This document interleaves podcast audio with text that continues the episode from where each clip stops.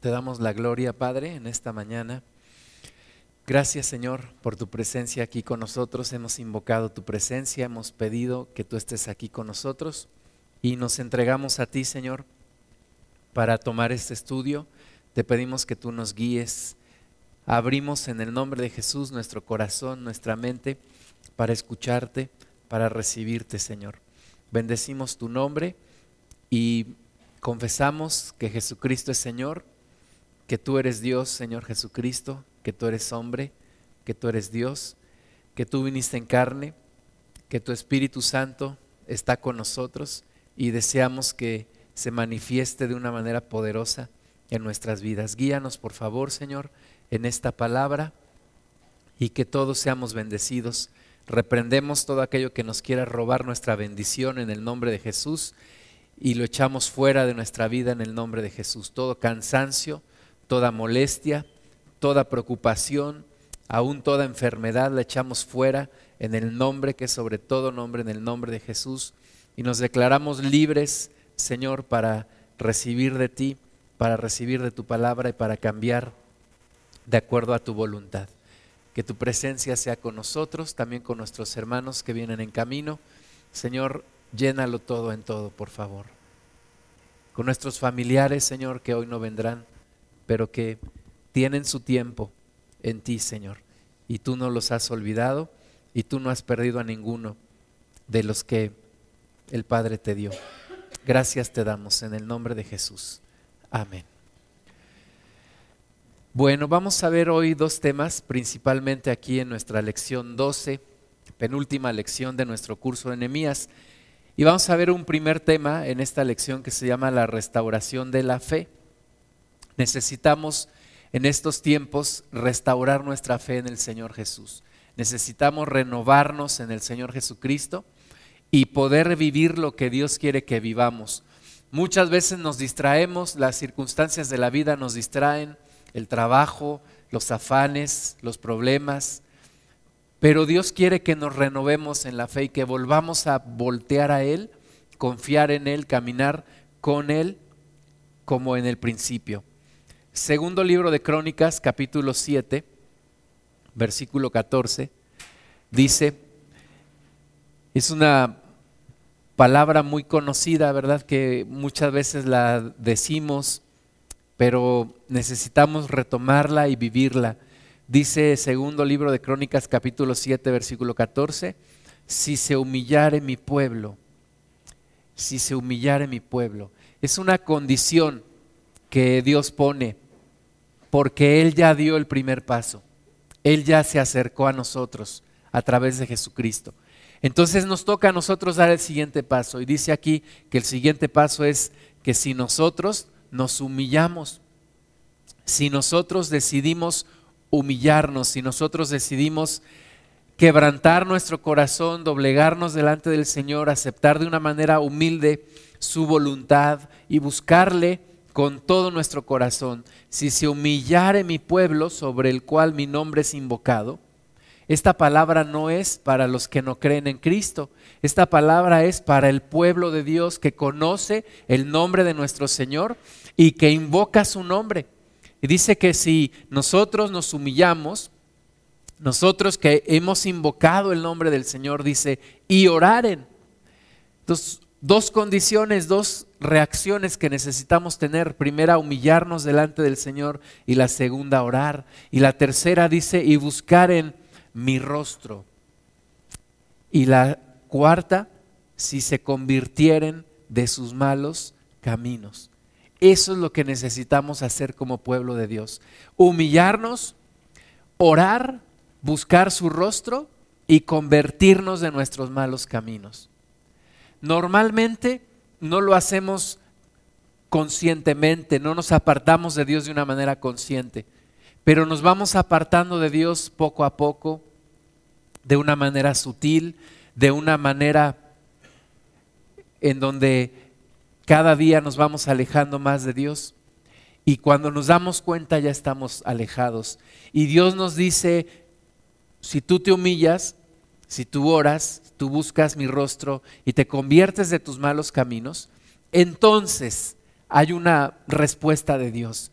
Entonces, somos nosotros los que detenemos la bendición de Dios, somos nosotros los que no permitimos que Dios haga algo en nuestras vidas. No es que Dios no lo quiera hacer. A veces decimos, Señor, ¿por qué te has olvidado de mí? Y Dios no se ha olvidado de ti. Nosotros somos los que nos hemos olvidado de Él, nos hemos distraído, hemos pensado que hay otras cosas más urgentes o simplemente sin pensarlo nos hemos ido alejando. Pero el llamado de nuevo es humillarnos de nuevo, orar, buscar su rostro, pero buscarlo con una intensidad cada vez mayor y convertirnos de nuestros malos caminos. Y dice aquí, entonces yo oiré desde los cielos y perdonaré sus pecados y sanaré su tierra. Dios responde también con tres bendiciones especiales. Escuchar desde los cielos. A veces decimos, ¿por qué Dios no oye mi oración? Bueno, ya vimos que necesitamos buscarlo de cierta forma, humillados, orar, buscar su rostro, dejar nuestros malos caminos. Dice la Biblia que el hombre siempre anda detrás de sus pensamientos, vagando en sus pensamientos. Dice aquí, dejen sus malos caminos, búsquenme de todo corazón. Hay una palabra en el libro de Zacarías que dice, entonces me buscaréis y me hallaréis porque de todo vuestro corazón me buscaréis. Es buscar al Señor con una intensidad es buscar al Señor humillados, decididos a cambiar y cambiando. El cambio no es cambio hasta que se realiza. No es solamente la intención de cambiar, necesitamos cambiar. Y Dios entonces oirá desde los cielos, perdonará nuestros pecados y sanará nuestra tierra. Dios quiere sanar nuestra tierra, Dios quiere transformar nuestra vida, cambiar nuestro corazón, cambiar nuestra familia, cambiar nuestro entorno, cambiar nuestra vida. Entonces dice, sanaré su tierra. Y es precisamente lo que pasó en los capítulos 9 y 10 de este libro de Nehemías. Vino una transformación del pueblo de Dios porque se humilló delante del Señor. Primeramente se humilló para escuchar su palabra de nuevo y para ponerla por obra. Entonces viene una bendición de parte del Señor. Entonces viene una respuesta de parte de Dios, una transformación de parte de Dios. Pero yo tengo que humillarme delante de nuestro Señor. Y viene una restauración del pueblo de Dios, aunque vemos todo lo que pasaron, ¿verdad? Fueron exiliados, fueron sometidos por un, por un pueblo, por un imperio, pero Dios los escuchó de nuevo cuando ellos se humillaron. No importa dónde estemos ni la condición en la que estemos, si nos humillamos de parte de nuestro corazón, si nos humillamos de todo nuestro corazón delante del Señor, Él nos responderá. Él sanará nuestra tierra, Él nos oirá desde los cielos y Él perdonará nuestros pecados. Nehemías 9 del 1 al 3 dice, el día 24 del mismo mes se reunieron los hijos de Israel en ayuno y con silicio y tierra sobre sí. Esto representa la humillación del pueblo de Dios. Estaban ayunando, estaban con silicio, lo cual representaba también el arrepentimiento. Se vestían de silicio, era una ropa que, que lastimaba el cuerpo, no en una señal de de sacrificar su cuerpo o de lastimar su cuerpo, sino en una señal de que así como está mi, mi, vestidura, así está mi alma, está arrepentida, está contristada porque estoy arrepentido y tierra, dice, sobre ellos. Estaban manifestando no como un acto religioso, sino como un reflejo de lo que había en sus corazones. Estaban arrepentidos, estaban humillando delante de Dios. Muchas veces llegamos delante del Señor con una actitud de soberbia, con una actitud de reclamo. Esta vez no llegaron diciéndole, Dios, ¿por qué nos tienes así? ¿Por qué nos tienes en esta condición? ¿Por qué somos esclavos una vez más? No, dice que llegaron humillados. Ayuno, silicio y tierra había sobre ellos. Y ya se había apartado, dice la descendencia de Israel, de todos los extranjeros, y estando en pie, fíjate, confesaron sus pecados y las iniquidades de sus padres. Es ese paso que a veces no damos de reconocer que nos hemos equivocado, reconocer nuestros pecados, examinar nuestras vidas, ver nuestros caminos. Estaban haciendo exactamente lo que dice el segundo libro de Crónicas, lo que Dios le había dicho a Salomón. Si mi pueblo se humillare, si oraren y buscaren mi rostro y se convirtieran de sus malos caminos. Ellos empezaron a confesar sus pecados, confesaron los pecados, ahora eh, la, confesión de nuestros pecados debe de ser delante de Dios, no delante de un hombre o una mujer. Debe de ser delante de Dios porque a Él es al que hemos ofendido. Y si aparte necesitamos pedirle perdón a alguien, también tenemos que hacerlo. Pero tenemos que confesarle los pecados e iniquidades a Dios. Ahora, ellos no solamente confesaron sus propios pecados, sino también dice las iniquidades de sus padres. Reconocieron también que estaban en ese lugar y la condición del pueblo de Dios era tal porque también sus padres habían fallado desde antes, sus antepasados habían fallado y se pusieron, todo este capítulo 9 nos habla de que se pusieron a recordar desde que Dios los, los tomó, desde que los conoció allá en Egipto y todas las maravillas que Dios empezó a hacer, pero una y otra vez ellos recordaron, más ellos, más nuestros padres se apartaron de ti en pos de otros dioses. Confesaron sus pecados y las iniquidades de sus padres, no como un acto religioso, ¿verdad? No como lo hacíamos nosotros antes, decíamos por mi culpa, por mi culpa, por mi gran culpa, y nos pegábamos en el pecho. Eso es un acto religioso, eso es un rito. Nosotros lo que necesitamos es algo espiritual, examinar nuestra vida de una manera profunda de una manera consciente, a la luz de la palabra de Dios, porque recordemos que ellos habían estado leyendo la palabra de Dios, y a la luz de la palabra de Dios yo tengo que examinar mi vida y tengo que reconocer que he fallado y tengo que pedirle perdón a Dios. Dice, y puestos de pie en su lugar, leyeron el libro de la ley de Jehová, su Dios, la cuarta parte del día. Fíjate, dedicaron una cuarta parte del día para seguir leyendo la palabra de Dios. Y la cuarta parte confesaron sus pecados y adoraron a Jehová su Dios. Algo que no hacemos muy frecuentemente, ¿verdad? Dedicarle todo el día. A lo mejor el domingo es el día que más lo hacemos. Una cuarta parte del día, escudriñar su palabra y otra cuarta parte del día confesar sus pecados, examinar su vida y confesar delante de Dios y adorarle. Y esto trae bendición. Es un auténtico arrepentimiento. El auténtico arrepentimiento es aquel que hay una examinación del corazón, pero hay un cambio también en la vida de la persona. Porque de otra forma solo es un remordimiento. Solo es decir, sí, hice mal, hice mal, soy malo, pero no doy el siguiente paso. El siguiente paso es cambiar. Le pido al Señor, sí, perdóname, pero también límpiame y también ayúdame a dejar esta vida de pecado. Ayúdame a cambiar, Señor. Hazme diferente. Y entro también en una adoración al Señor. Si yo leo y confieso, pero si no cambio, y mi vida representa una adoración al Señor, estoy incompleto en ese, en ese paso de transformación de Dios. Necesito cambiar, necesito entregarle mi vida al Señor adorándole. Adoración no es solamente cantar un canto. Adoración es vivir para Dios. Adorarle con mi vida.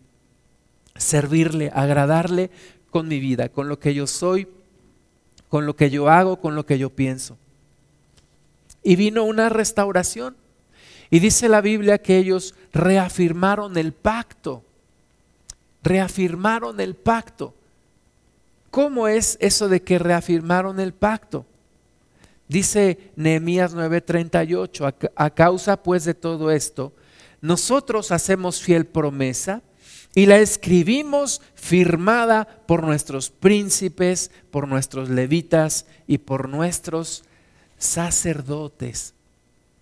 Hay momentos en donde Dios nos llama a renovar el pacto con Él, a decirle, Señor, perdóname todo esto que he hecho. Hay momentos donde Dios nos confronta y nos dice, mira, esta es tu vida. Y entonces yo necesito confesar mis pecados, arrepentirme y reafirmar mi pacto con Dios. Renovar mi pacto con Dios. Decirle al Señor, Señor, de nuevo te entrego mi vida. Reafirmo mi, mi, pacto, mi decisión contigo. Esa decisión que yo tomé en alguna, en alguna ocasión de seguirte, ahora viviendo todo lo que he vivido, lo vuelvo a reafirmar. Te vuelvo a entregar mi vida. Me vuelvo a acercar a ti. Y vuelvo a confirmar mi compromiso de seguirte este pueblo se había alejado de Dios, se arrepintieron y dice la Biblia que escribieron una promesa firmada por príncipes y por sacerdotes y levitas. Y dijeron, Señor, vamos a seguirte, vamos a buscar tu palabra, vamos a seguirte una vez más, vamos a ser obedientes a ti. ¿Cuántas veces has escrito en algún cuaderno, en alguna hoja, tu compromiso de servir al Señor. ¿Cuántas veces no solamente se quedó en un pensamiento, sino que lo escribiste? Y dijiste, en esta fecha, Señor, yo me comprometo, yo me entrego, yo me afirmo, o yo renuevo ese pacto que yo, que yo hice contigo. Yo me acuerdo que una vez, regresando de un congreso de jóvenes, hace como 22 años, yo regresé y, y, a solas saqué mi cuaderno. Yo tengo siempre un cuaderno donde voy anotando las palabras que Dios me va dando y que voy encontrando en la Biblia. Y en ese cuaderno yo hice un pacto con Dios. Yo le dije, Señor, desde hoy, desde hoy mi vida te pertenece todo lo que tú quieras hacer conmigo. Todo lo que tú quieras que yo haga, yo te lo entrego todo. Y tengo todavía ese cuaderno ahí, tengo la fecha. Pero no debe de ser solamente una vez en la vida. Necesitamos reafirmar nuestro pacto con Dios, renovar nuestro pacto con el Señor. Y este pueblo lo hizo. Y tomaron la decisión de permanecer firmes en el pacto. Porque lo más fácil es iniciar algo, pero lo más difícil es terminarlo. Lo más difícil es permanecer. No es difícil llegar tanto como permanecer. Y tú y yo necesitamos permanecer firmes en nuestra decisión con Cristo. Permanecer firmes con Él. Y hay días en donde Dios nos llama de una manera especial, de una forma en donde sientes que Dios te está hablando a tu corazón. Y alguien una vez dijo que nuestros tiempos de comunión con Dios son tiempos de sembrar, sembrar, sembrar, sembrar. Y uno dice, pues es que parece que nada sobrenatural ocurre, pero hay momentos en donde cosechas, hay momentos en donde Dios se hace notar de una manera bien especial a tu vida. Y no es que necesitamos nosotros convencer a Dios de que se manifieste a nosotros, pero necesitamos preparar nuestro corazón. Y muchas veces esa preparación del corazón toma tiempo hasta que finalmente un día Dios se manifiesta a ti porque estás listo para sentirle, para recibirle. Así este pueblo, después de tanto tiempo, una vez más se acerca al Señor. Y Dios es feliz cuando su pueblo regresa a Él. Dios es feliz como aquel hombre que el Señor Jesucristo platicó, aquel padre que ve a su hijo regresar. Así Dios es feliz cuando su pueblo regresa a Él y cuando de nuevo puede estrecharlo, puede abrazarlo puede bendecirlo. Entonces, hablamos de una renovación. Necesitamos renovar nuestra fe. La iglesia en general necesita renovar su fe en Dios. Tú y yo necesitamos renovar nuestra fe en el Señor. Nos olvidamos de lo esencial. El Señor Jesucristo nos, nos dijo que hay una particularidad de la humanidad que se olvida de lo importante. Le dijo a aquellos hombres, ustedes cuelan el mosquito, pero tragan el camello. Es decir, tienen cuidado de las cosas, pero se olvidan de lo más importante. Y no podemos olvidarnos de nuestra fe y de nuestra comunión con Dios. Y necesitamos tiempos como los de como los de este pueblo, como los de Nehemías y Esdras, en donde renovamos nuestra nuestra relación con el Señor. Segundo tema, una madurez en la visión. Tenemos que ir madurando en la visión que Dios nos da. Tenemos que tomar iniciativa y tener contacto también con aquellos líderes, aquellos, aquellos siervos de Dios que nos ayudan a aprender más del Señor.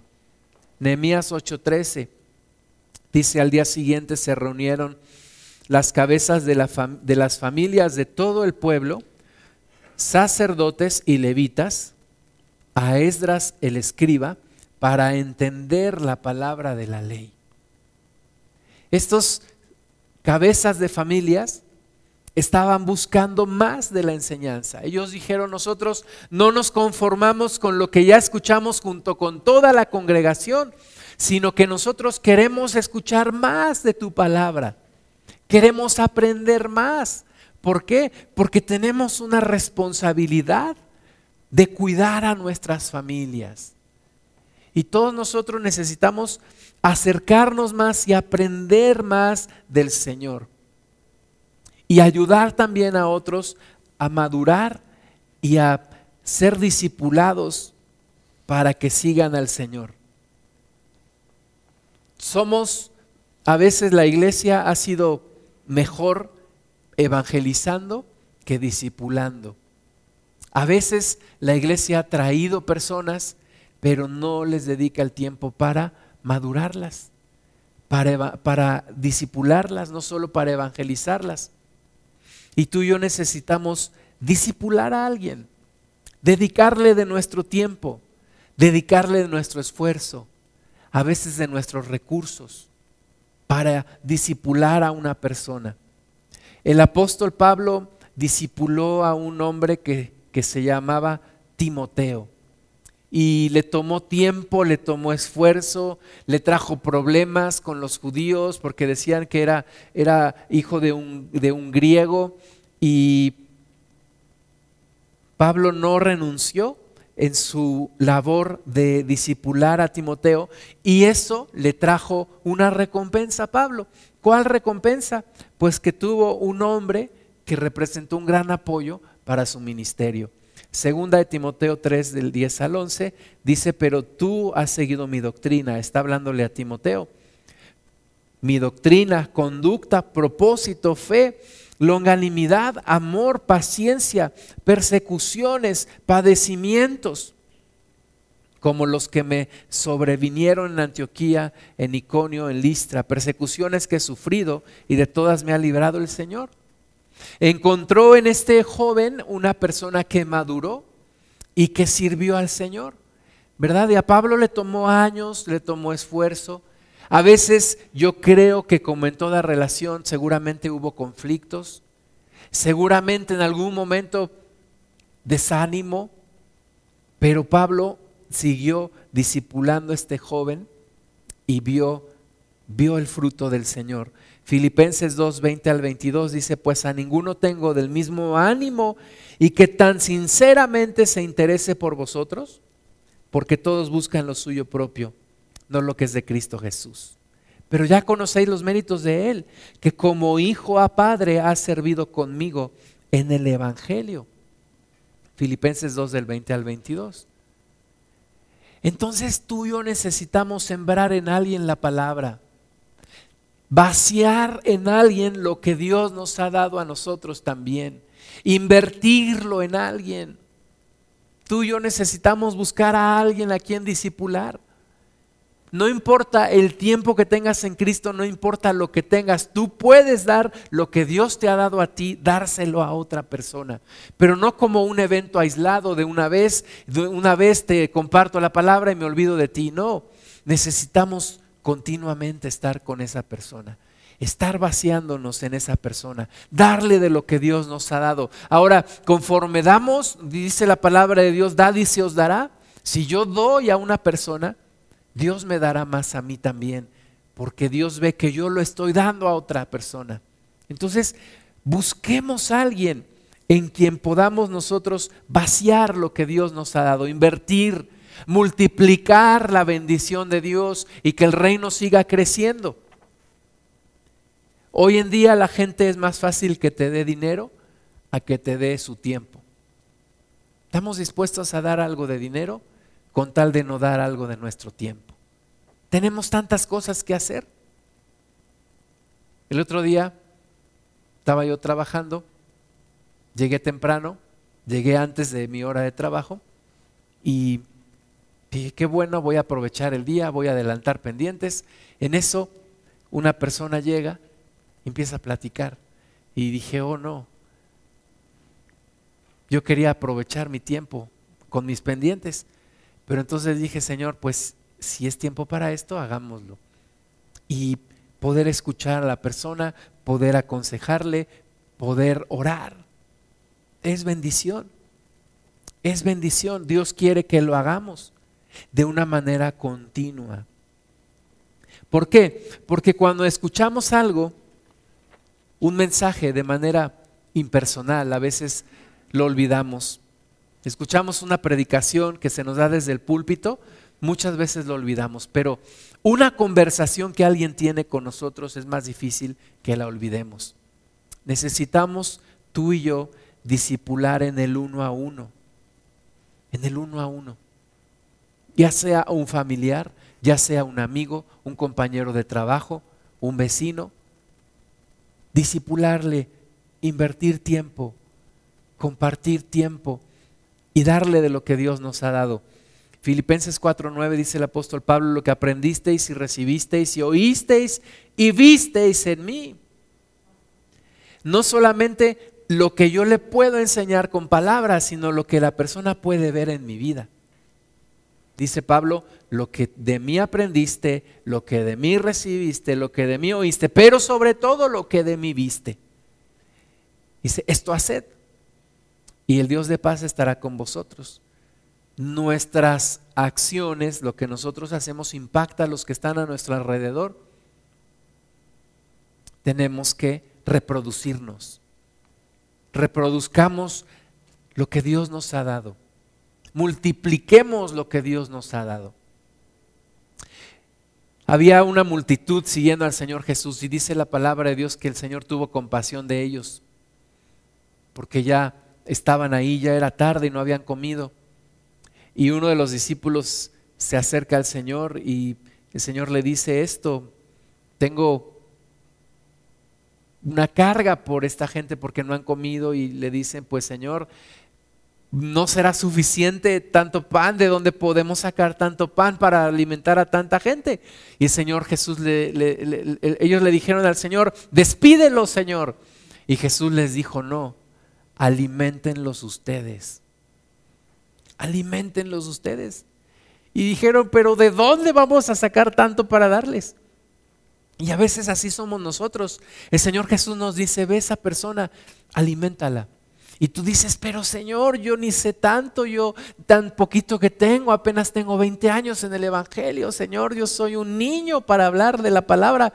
Y el Señor Jesús te dice, no, aliméntalo tú, aliméntalo tú. Y ahí es donde se da la obra de la multiplicación de los panes y de los peces. Porque lo que Dios te ha dado cuando tú lo das a otros, Dios lo multiplica. Y tú puedes dar y puedes alimentar a aquella persona que Dios quiere que tú disipules y que tú alimentes. Entonces necesitamos tú y yo disipular a las personas. Necesitamos tú y yo encontrar a gente que, que pueda recibir de la palabra de Dios. Ponerlo en nuestras prioridades. Ponerlo en nuestras prioridades y aplicarlo en nuestras vidas. Así como Pablo se invirtió en un Timoteo, nosotros tenemos que hacerlo en otras personas. Tenemos que escribir nuestras prioridades. Ahora, de acuerdo no a lo que yo quiero, sino de acuerdo a lo que Dios quiere. Cuando encontramos la palabra de Dios, necesitamos reacomodar prioridades. Bueno, es que para mí era más importante esto, pero ahora a la luz de la palabra hay un reacomodo, hay un cambio en las prioridades. Si tú no pones prioridades, terminarás haciendo lo que no querías hacer. Si tú pones prioridades, vas a sentir que aprovechas el tiempo.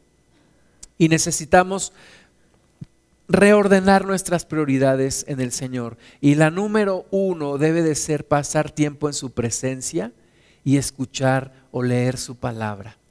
Porque ahí es donde vamos a tener la fuerza para seguir cambiando, para seguir adelante. Si tú y yo perdemos esta prioridad de orar, de leer su palabra, perdemos todo. Perdemos todo. Debe de ser nuestra prioridad número uno su palabra, la oración. No debe pasar un día sin que yo tenga comunión con Dios. No debe pasar un día sin que yo me acerque en oración y sin que yo lea su palabra. Debe de ser la primera prioridad. Por dejar de ser la prioridad del pueblo de Dios, el pueblo de Dios se encontró en esta situación tan difícil. Si tú y yo descuidamos nuestra prioridad número uno, no nos va a ir bien en la vida. Nos va a ir mal. Jesucristo dijo, separados de mí nada podréis hacer. Es como un pámpano que se seca. Aquel que se separa del Señor es como una rama de un árbol que se corta y finalmente se seca. Porque el que nos da la vida es el Señor Jesús.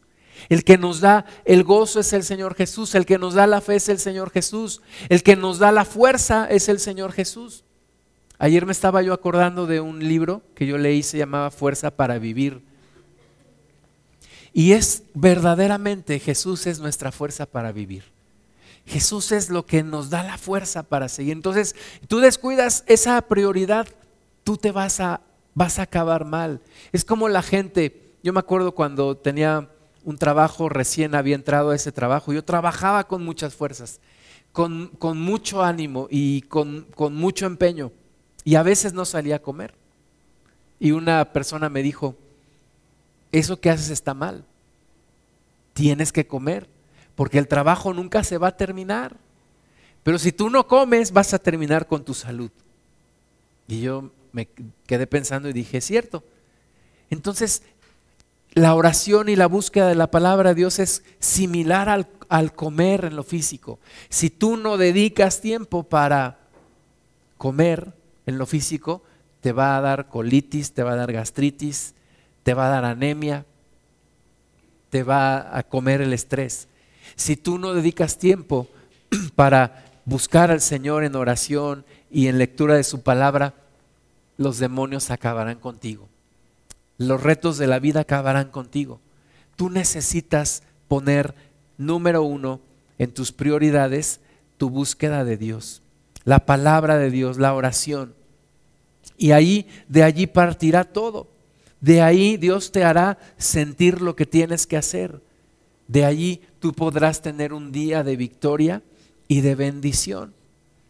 El pueblo de Dios escribió sus prioridades, escribió su, su compromiso con el Señor aquí en Nehemías. Y dijeron, no nos apartaremos de tu palabra, no nos apartaremos de ti de nuevo. El Señor le dijo a Moisés en Éxodo 17, 14, escribe esto para memoria en un libro y di a Josué que raeré del todo la memoria de Amalek de, de debajo del cielo. Si tú no escribes tus ideas, tus ideas se las llevará el viento. Dicen que es mejor la más tenue de las tintas que el más brillante de los pensamientos. Tú tienes que escribir, escribir lo que Dios te da, escribir tus prioridades, escribir tus sueños en el Señor, escribir la visión de Dios. Escríbelo, escríbelo, porque si no, se te va a olvidar. Escribe la palabra de Dios cuando la, cuando la estás leyendo, subraya, escribe, anota. Cuando estás oyendo una predicación, un mensaje, anótalo. Porque si no, se nos olvida. Se nos olvida. Necesitamos nosotros escribir nuestras prioridades en el Señor. Tenemos también en Nehemías 10, 28 al 29 dice, y el, y el resto del pueblo, los sacerdotes, levitas, porteros y cantores, los sirvientes del templo y todos los que se habían apartado de los pueblos, de las tierras, a la ley de Dios, con sus mujeres, sus hijos e hijas, todo el que tenía comprensión y discernimiento, se reunieron con sus hermanos y sus principales para protestar y jurar que andarían en la ley de Dios que fue dada por Moisés, siervo de Dios, y que guardarían y cumplirían todos los mandamientos, decretos y estatutos de Jehová, nuestro Dios. Dice que ellos, ¿qué hicieron? Protestaron y juraron. Cuando normalmente, yo acuerdo cuando me gradué de la ingeniería que estudié, me hicieron tomar protesta, me dijeron que si me comprometía a servir a, mi país y regresar lo que mi país me había dado, y yo dije, sí, protesto y levanté la mano. Pues esta gente dice que protestó. Para poder protestar normalmente tiene que haber personas delante de las cuales tú protestas y tú juras, dices, sí, yo protesto, yo voy a servir, yo voy a, en el caso de un, de un graduado, dice, pues yo voy a servir a mi patria, yo voy a regresarle a mi sociedad lo que ellos me han dado. Pero en este caso, el pueblo de Dios dice que protestó y juró que andarían en la ley de Dios. Y lo hicieron delante del pueblo delante de los sacerdotes, delante de los levitas, porteros y cantores y sirvientes del templo. Esto nos habla de que tiene que haber personas a nuestro alrededor a quien le rindamos cuentas. Yo tengo que rendirle cuentas a alguien.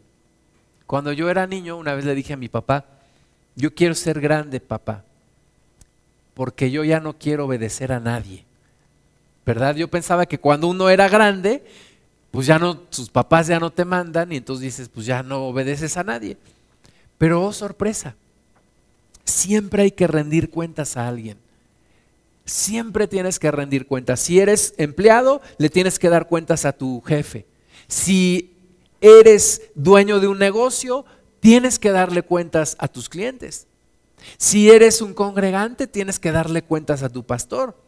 Si eres un pastor, tienes que darle cuentas a tu propio pastor, porque siempre hay una cadena de autoridad.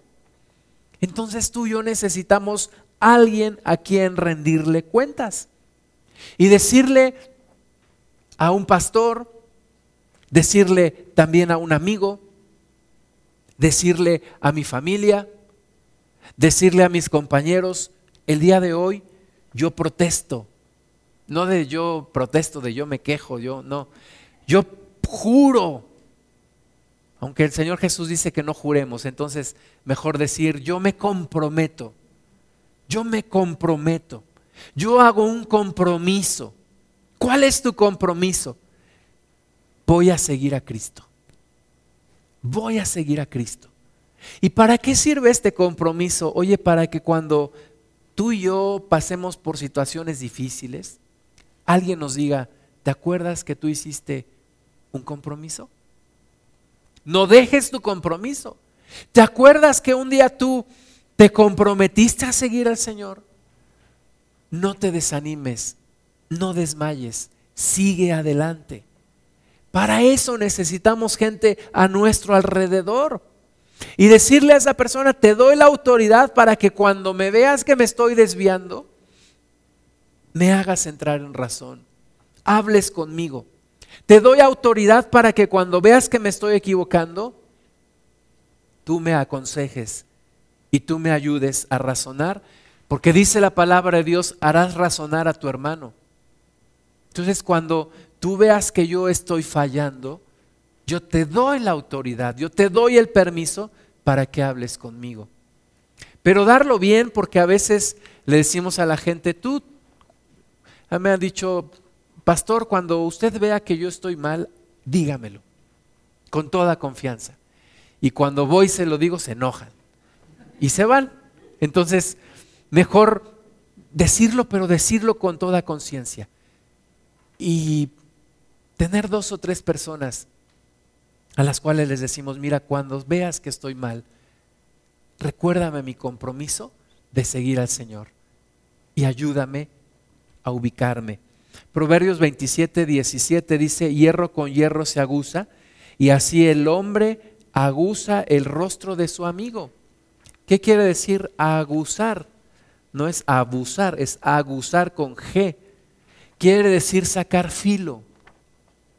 Cuando yo era niño, allá por donde vivíamos, había, de vez en vez pasaba un señor con una bicicletita y con un silbatito.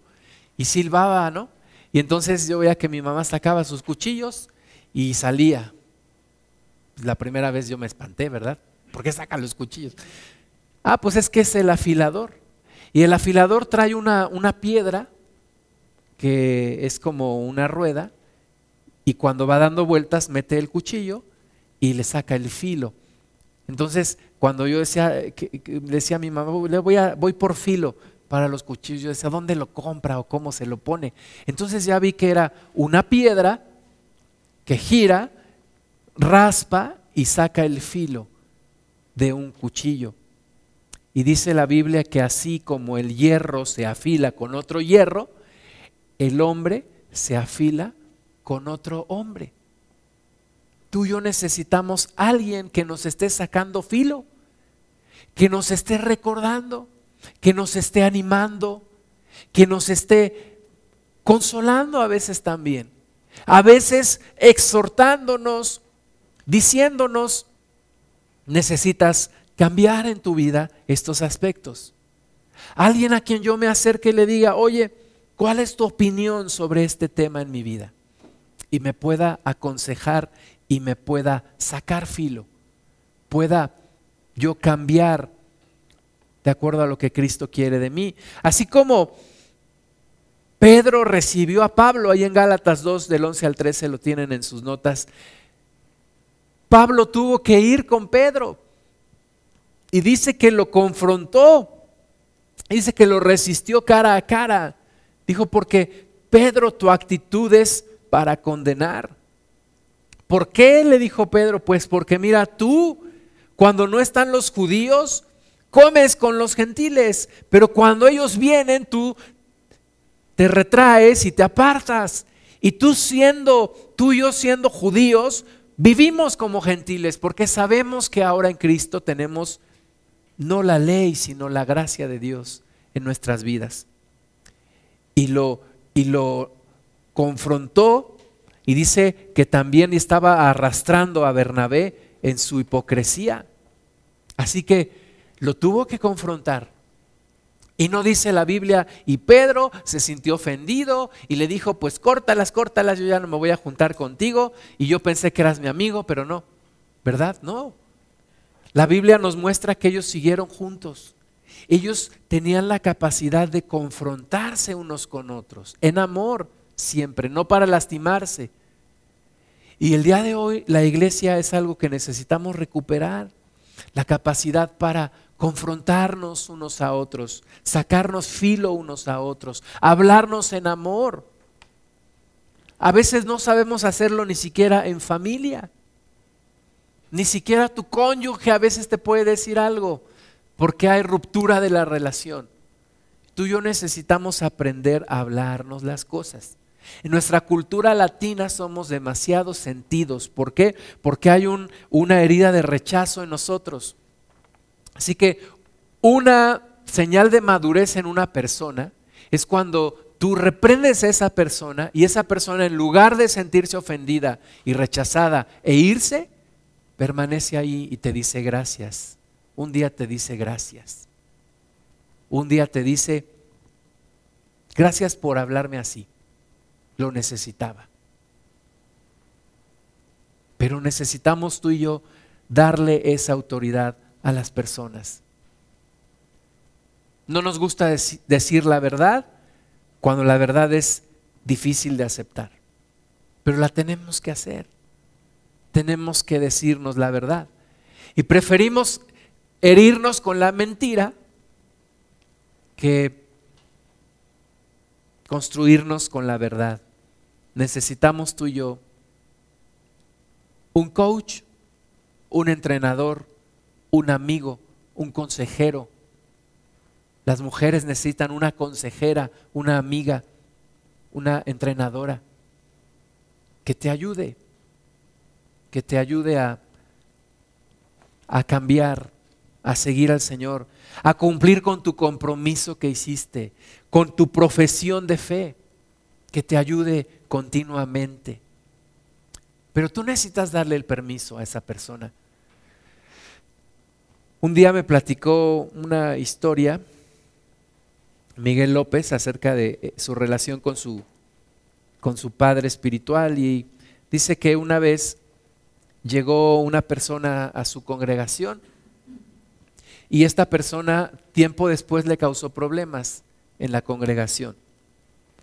Y cuando él se lo había dicho a su consejero, él le había platicado, llegó esta persona. El consejero no dijo nada. Y tiempo después, cuando le causó problemas, le volvió a decir, ¿qué cree que me causó problemas esta persona? Y le dijo él, yo ya sabía. Dijo, ¿y por qué no me dijo nada? Pues porque no me preguntaste. Y si no me preguntas, yo no me puedo meter. Porque eso me haría no un consejero, sino un entrometido. Entonces, para que alguien se meta en tu vida, tú necesitas darle el permiso. Y tú necesitas preguntarle. Y tú necesitas pedir consejo. ¿Verdad? Yo no voy a llegar a tu vida y preguntarte, oye, ¿qué, qué, andas viviendo? ¿Qué? No, mira, esto tienes... No, si tú no me preguntas, yo no quiero ser un entrometido. Y yo no me quiero meter en donde no me llaman, ¿verdad? Pero cuando tú me preguntas algo, yo no te voy a dar la solución, pero sí te voy a aconsejar y a escuchar y a orar a Dios. Entonces, tú necesitas pedirle a alguien, tú necesitas darle ese permiso a esa persona para aconsejarte. Yo creo que gran parte de nuestros problemas es que crecemos solos. Crecemos solos, no le pedimos cuenta, ni le rendimos cuentas, ni le pedimos consejo a nadie. Y entonces nos decimos, no, yo estoy muy orgulloso porque a mí yo he ido a la mejor escuela. ¿Cuál? La de la vida. No, pues con razón te ha ido como te ha ido, porque eso lo que estás diciendo realmente es yo he hecho lo que yo he querido y a nadie le he pedido consejo. Pues es que por eso muchas veces nos va mal, porque no pedimos consejo a nadie. Entonces necesitamos tú y yo abrir nuestra vida, pedir consejo. Primero a Dios y después a otra persona que esté a nuestro alrededor. Y tenemos que hacer un verdadero compromiso con tres prioridades. La primera, la familia. Nehemías 10 del 29 al 30 dice, se reunieron con sus hermanos y sus principales para protestar y jurar que andarían en la ley de Dios, que fue dada a Moisés, siervo de Dios, y que guardarían y cumplirían todos los mandamientos, decretos, estatutos de Jehová nuestro Señor, y que no andaríamos, perdón, no daríamos nuestras hijas a los pueblos de la tierra, ni tomaríamos sus hijas para nuestros hijos. La familia debe de ser una prioridad después de Dios. Después de Dios, la familia. Después del Señor, la familia. Platicaba con una persona hace unos días.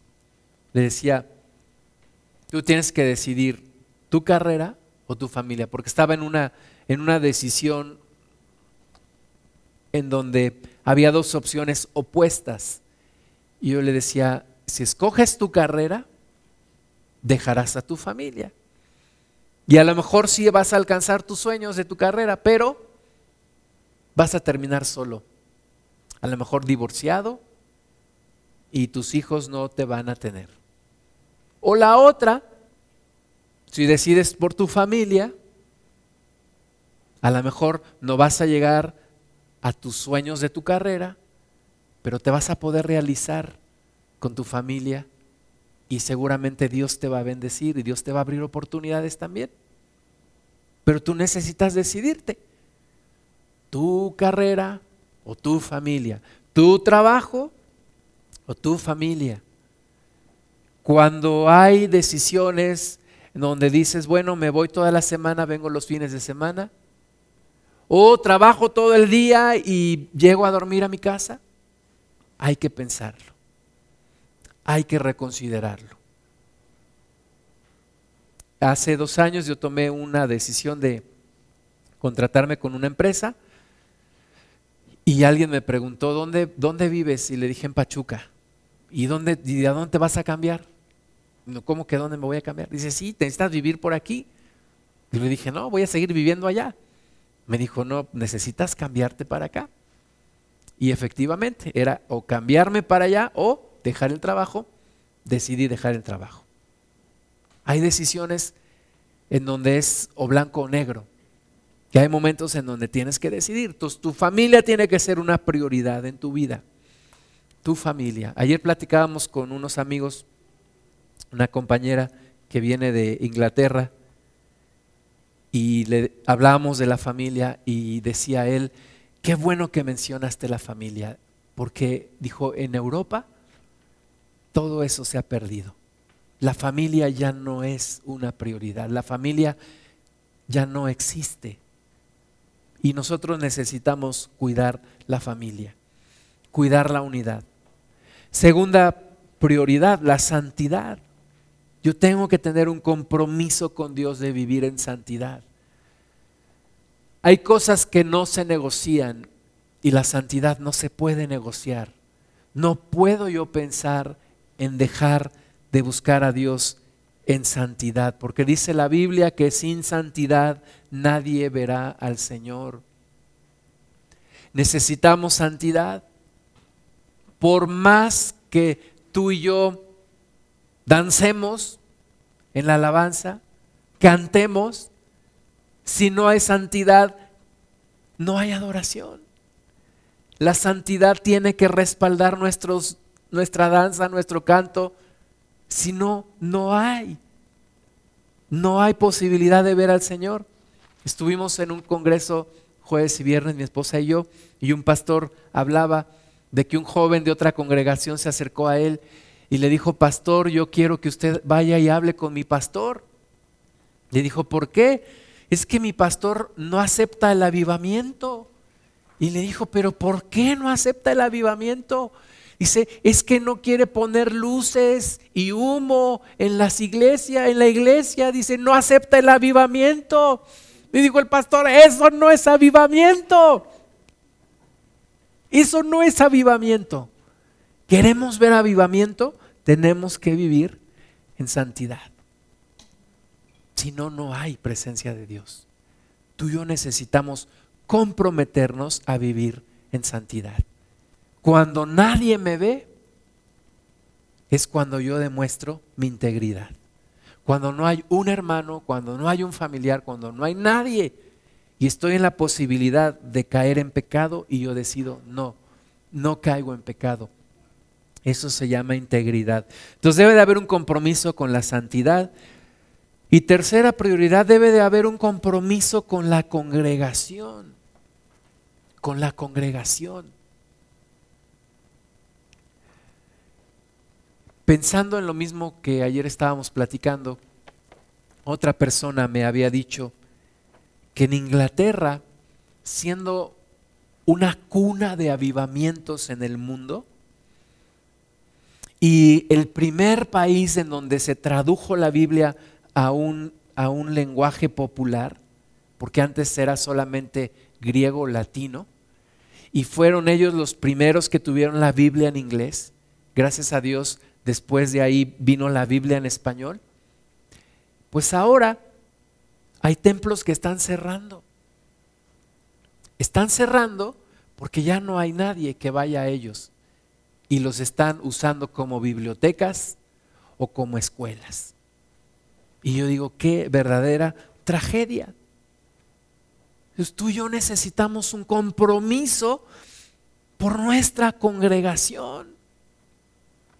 Un compromiso con la iglesia de Cristo. Yo estoy consciente de que tú y yo no pertenecemos a tierra deseable antes que pertenecer a la iglesia de Cristo. ¿Verdad? Nuestro, nuestro bautismo no fue con un grupo local, nuestro bautismo fue para pertenecer a la iglesia de Cristo. Pero también yo creo que si tú no te comprometes con una iglesia local, no te comprometes con la iglesia de Cristo. Si tú, no, tú y yo no estamos comprometidos con este grupo, con esta iglesia local, si tú, estamos, si tú y yo estamos conscientes de que Dios nos llamó aquí y no nos comprometemos con este grupo, entonces no estamos comprometidos con la iglesia de Cristo. ¿Verdad? Es como alguien que dice, yo amo a México y tira la basura en la calle y no paga sus impuestos y pinta las bardas. Pues esa persona no ama, no ama su país porque en lo más básico no lo hace. Si tú y yo no estamos comprometidos con la congregación donde Dios nos puso, entonces no estamos comprometidos con el reino de Dios. Necesitamos amar también nuestra congregación, amar a nuestros hermanos. Yo he orado al Señor y le he dicho, Señor, estamos en un punto en donde todo pudiera acabarse tan rápido. Somos, no somos una multitud, ¿verdad? En algún momento esto pudiera terminarse. Yo le digo al Señor, Señor, tú sosténlo porque si no, esto se muere. Tú danos la vida, porque si no, esto se acaba. ¿De dónde, ¿De dónde viene el sustento? Sabemos que estamos sobre la roca que es Cristo. Y Cristo nos da la vida. ¿Para qué? Para que nos den ganas de venir y congregarnos para que nos den ganas de venir y hacer algo por el reino de Dios. Decir, yo pongo mis talentos para hacer esto, yo pongo mi talento para esto, yo pongo mi tiempo para venir y hacer el aseo, yo pongo mi tiempo para venir y dar una clase, yo pongo mi tiempo para venir y adorar a Dios. Yo pongo mi dinero para que esto no se caiga. Ese es el compromiso que debemos de hacer con la congregación. Porque si no, si todos pensáramos lo mismo, decir, ah, no importa, no me necesitan, si todos pensáramos lo mismo, esto se acaba. Y si todos pensamos lo mismo, tengo un compromiso con la congregación, entonces esto se fortalece y crece y permanece. Que ese es nuestro deseo en el Señor, que permanezca. En este mismo congreso había un pastor de Estados Unidos que ha, permanecido junto con su esposa por más de 30 años en una congregación sirviendo. Y él decía, hay dos cosas que la iglesia no ha hecho bien a lo largo de la historia. Dos cosas que la iglesia no ha hecho bien.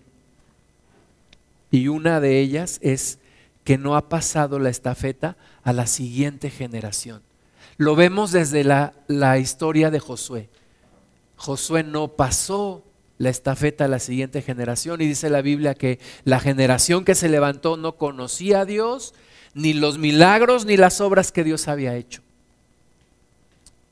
Y entonces tú y yo necesitamos asegurarnos de que esta obra no permanecerá solamente en nuestra generación, sino que es multigeneracional que después de nosotros va a seguir esta obra. Pero también dice la palabra de Dios que David sirvió al Señor en su generación. Entonces, ese es el tiempo que nos está tocando vivir a nosotros. Tenemos que comprometernos, que sea una prioridad para nosotros, la congregación sea una prioridad. No antes que Dios, por supuesto, pero sí como una consecuencia de mi compromiso con Dios.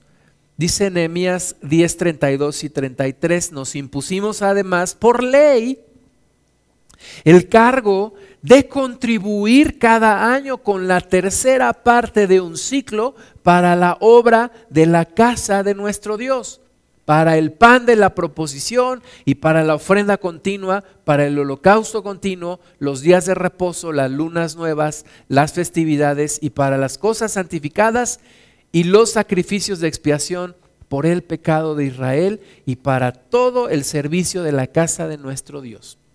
Nehemías 10, 32 y 33. El pueblo se comprometió a no dejar caer la obra de Dios. Tú y yo necesitamos comprometernos también con la obra de Dios, con mi tiempo, con mis talentos, con mis recursos, con mi esfuerzo, con mis oraciones. Necesitamos estar comprometidos con la obra de Dios. Amén. Vamos a orar. Señor, gracias te damos por todo lo que tú estás haciendo en nuestras vidas. Hay una renovación de nuestra fe, hay una restauración de nuestra fe, Señor, que tú quieres hacer en nosotros.